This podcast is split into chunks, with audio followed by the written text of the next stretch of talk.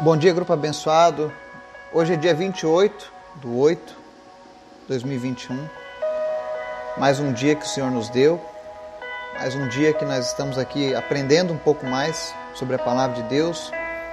E nessa semana a gente está falando sobre alguns aspectos da chamada de Abraão, para que você possa entender alguns termos usados na Bíblia, para que você possa compreender a origem de alguns conflitos que temos até hoje. A Bíblia é um livro riquíssimo de ensinamentos. Não apenas na parte espiritual, mas na parte histórica também. Apesar dela não se propor como um livro histórico ou científico, ela possui muito conhecimento. Explica muitas coisas que estão acontecendo. E hoje nós vamos ver sobre qual era o sinal da aliança entre Deus e Abraão. A gente vê que Deus fez uma aliança com Noé e a raça humana. E o sinal da aliança foi o arco-íris. E hoje nós veremos o sinal da aliança entre Deus e Abraão, com o povo escolhido.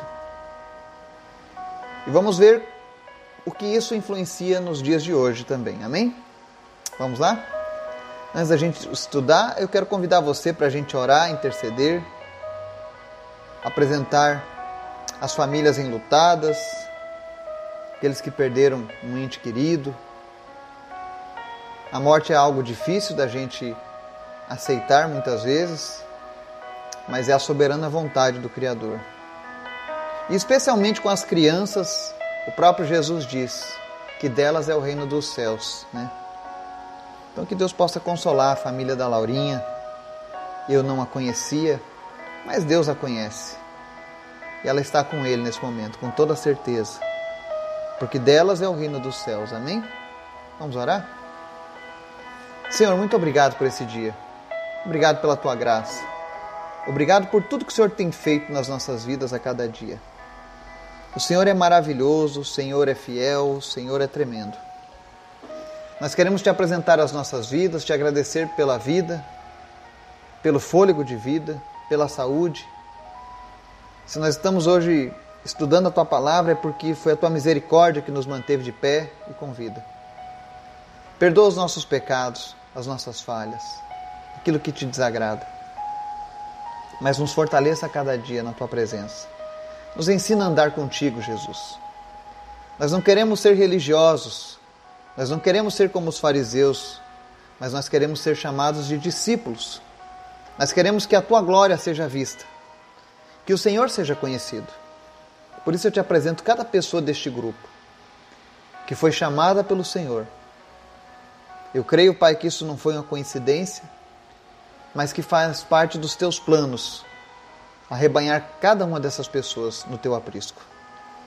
Portanto, meu Deus, usa cada uma dessas pessoas, dos nossos ouvintes, que eles possam ser agentes de milagres onde quer que eles estejam que a mão do Senhor esteja sempre com eles, operando sinais e maravilhas, trazendo salvação para aqueles que estão próximos. Em nome de Jesus. Visita os enfermos nessa manhã. Tem misericórdia daqueles que estão lutando contra as doenças agora, Senhor, e cura essas pessoas em nome de Jesus. Cura o câncer, cura a metástase, cura os problemas de diabetes, cura os problemas de Covid, cura os problemas de depressão. O Senhor é o Deus que pode todas as coisas. Também te pedimos, Pai, nos ensina através da tua palavra. Fixa a tua palavra na nossa mente. Nos ensina a te servir cada vez melhor. Te apresento também, Jesus, o nosso evangelismo amanhã. Que teu Espírito Santo esteja indo à frente, preparando os corações das pessoas que vão receber a tua palavra que não haja nenhum impedimento para que venhamos anunciar a tua palavra. Que pessoas sejam libertas, curadas, salvas, para honra e glória do teu nome, Jesus. Que o homem desapareça e apareça somente a ti, Jesus. Nos capacita para fazer a tua boa obra. E fala conosco, Pai, no nome de Jesus. Amém. Gênesis 17, continuando o estudo de ontem, do verso 9 ao 14, diz assim. Deus falando sobre a aliança dele com Abraão. De sua parte, disse Deus a Abraão: Guarde a minha aliança, tanto você como seus futuros descendentes. Esta é a minha aliança com você e com seus descendentes, aliança que terá que ser guardada. Todos os do sexo masculino entre vocês serão circuncidados na carne. Terão que fazer essa marca, que será o sinal da aliança entre mim e vocês. Da sua geração em diante, todo menino de oito dias entre vocês terá que ser circuncidado, tanto os nascidos em sua casa, quanto os que forem comprados estrangeiros e que não forem descendentes de vocês. Sejam nascidos em sua casa, sejam comprados, terão que ser circuncidados. Minha aliança marcada no corpo de vocês será uma aliança perpétua. Qualquer do sexo masculino que for incircunciso, que não tiver sido circuncidado, será eliminado do meio do seu povo. Quebrou a minha aliança. Amém? Aqui nós vemos a passagem bíblica que nos dá origem à circuncisão do Antigo Testamento. Os judeus eles eram separados para Deus, os homens, através da circuncisão. Para você que não sabe, a circuncisão era uma operação onde se retirava a, a, a pele do prepúcio, do órgão sexual masculino. Até hoje isso é usado como procedimento cirúrgico, mas Deus instituiu isso para o povo judeu como forma da aliança, como forma de identificar aqueles que eram pertencentes a ele naquele período. E ele solicitou que Abraão fizesse isso e todos os seus descendentes que viessem deveriam fazer isso. E para Abraão não foi algo fácil, ele fez isso quando ele tinha nessa época 99 anos. Ismael, seu filho, também fez isso, ele tinha 13 anos de idade. E naquele tempo não existiam anestesias, procedimentos cirúrgicos com toda essa segurança. Era algo doloroso, mas era algo necessário, pois foi o próprio Deus quem pediu isso para ele. Então, às vezes a gente fala muito sobre a circuncisão, circuncisão, o que é circuncisão? Então, circuncisão era esse era essa aliança feita entre Deus e a descendência de Abraão. E mais, Deus estipulou que daquele dia em diante todas as crianças, todos os meninos que nascessem, quando chegassem aos oito dias de idade, deveriam fazer aquela circuncisão. É interessante que a Bíblia ela não é um livro científico, mas ela dá resposta a muitas coisas. Antigamente as pessoas falavam muito sobre o mal de sete dias, que crianças faleciam se fizessem um procedimento que tivesse hemorragia com sete dias, elas morriam, né? E Deus pedia que fosse apenas aos oito dias de, de nascido. Hoje a ciência sabe que até os sete dias falta uma proteína essencial no sangue da criança. Hoje a medicina consegue contornar isso. Né? Mas naquela época Deus não tinha a intenção de, olha, vocês têm que fazer com oito dias porque falta uma proteína no sangue e se cortar o um menino com sete dias a hemorragia vai matar. Não, Deus não precisava dizer isso. Então ele diz: façam com oito dias, porque Deus sabe de todas as coisas. E hoje a ciência comprova por que oito dias. Porque antigamente você pode pesquisar sobre o mal de sete dias que havia nos bebês. Né? Então toda criança, menino, sexo masculino, masculino com oito dias, tinha que fazer a circuncisão. E o interessante é que não apenas os nascidos da família do Abraão, mas se ele tivesse, por exemplo, escravos ou estrangeiros que morassem com ele, que trabalhassem para ele, os filhos desses estrangeiros deveriam fazer o mesmo procedimento. Caso eles não fizessem, eles teriam que ser expulsos do meio do povo. Não poderiam andar junto com eles.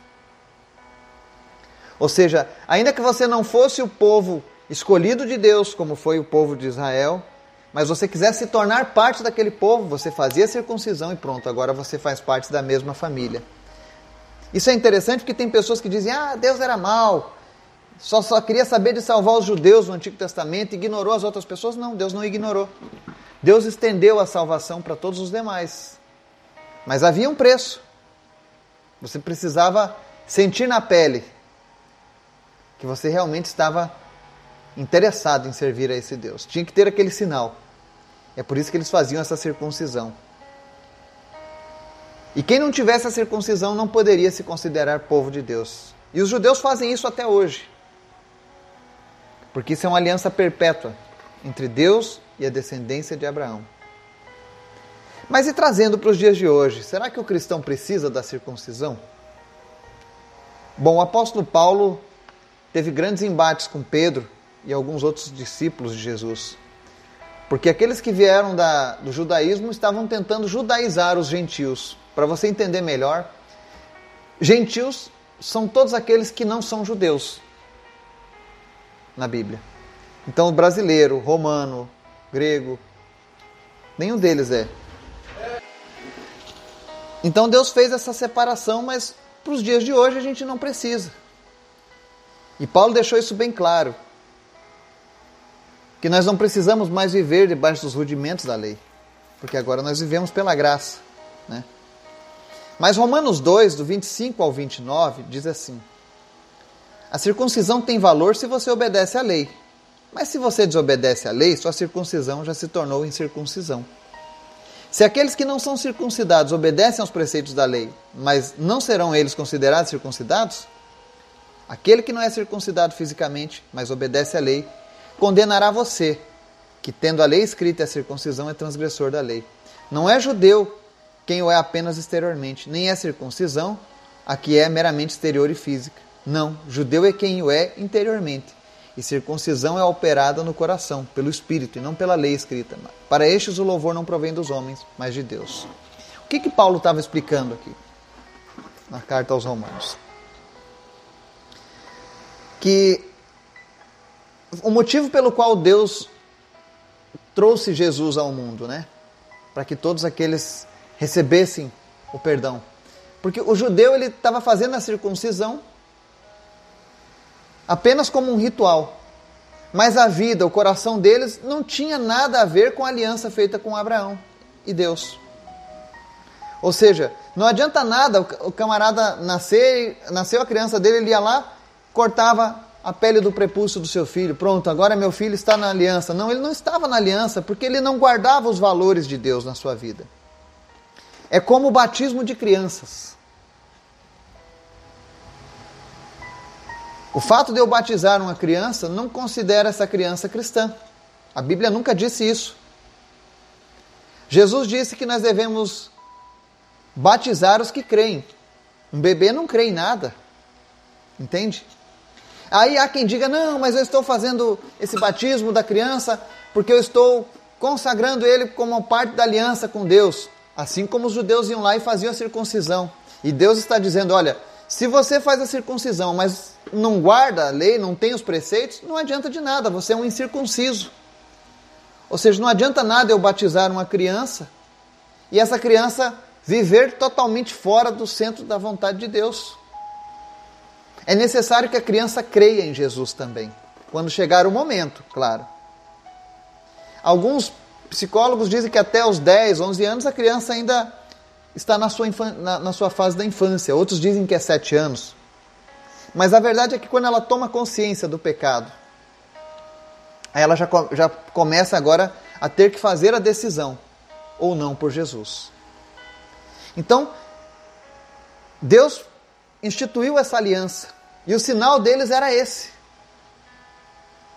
Mas de nada adianta para o judeu fazer a circuncisão e ainda assim viver longe dos caminhos de Deus. E vale a gente lembrar que esses mesmos judeus circuncidados, religiosos, foram eles quem crucificaram Jesus, foram eles quem rejeitaram a Deus, eles, eles estavam falando sobre Deus dentro das sinagogas, sobre a vinda de Deus, e Jesus já estava, na verdade, andando pelas ruas, almoçando com as pessoas, com os pecadores, alcançando os perdidos, realizando milagres. Mas a religiosidade, a cegueira deles não permitiu que vissem aquilo. E existem hoje muitas pessoas que são assim, circuncidados. Nasceram numa religião, nasceram cristãos, né? Ah, o meu pai era cristão, a minha avó era cristão, eu também sou cristão. Mas na verdade, mesmo ela tendo sido circuncidada espiritualmente, ou seja, consagrada a Deus quando nasceu, ou batizada quando nasceu, ela continua fora dos planos de Deus, porque ela não guarda os preceitos de Deus. E Paulo traz muita luz acerca disso. Ele diz que o importante para Deus não é o ato em si, mas especialmente a concordância com as coisas de Deus. Até o tempo de Abraão, todos foram obrigados a fazer aquela circuncisão. E judeus fazem até hoje. Mas nós sabemos que muitos judeus não acreditam em Jesus. Então não adianta de nada essa circuncisão. Porque eles dizem com o seu corpo: olha só, nós temos uma marca da aliança com Deus, mas o coração deles está sem nenhuma aliança com o Criador. E nós precisamos nos atentar para isso, para que a gente também não faça isso nas nossas vidas. Quantas vezes a gente segue o engano? Quantas vezes a gente vive no engano? Pensando que estamos agradando a Deus e na verdade estamos apenas agradando a nós mesmos. Ou, em último caso, tem pessoas que fazem certas atitudes para agradar a outros e acabam colocando Deus em segundo plano. Que nós venhamos a tomar cuidado para que a gente não seja apenas exteriormente cristão, mas que no nosso íntimo, no nosso coração, a gente possa fazer aqui o que diz no verso 29 de Romanos 2, né? Que nós tenhamos a circuncisão operada no nosso coração ou seja, que as pessoas ao olharem para o meu coração e para o seu coração, elas vejam a marca de Cristo, elas vejam a marca da nossa aliança com Cristo. Que o Espírito Santo de Deus possa falar ao teu coração, te capacitar e que você possa exteriorizar aquilo que o Senhor tem feito no teu coração. Que você tenha um dia abençoado em nome de Jesus. Amém.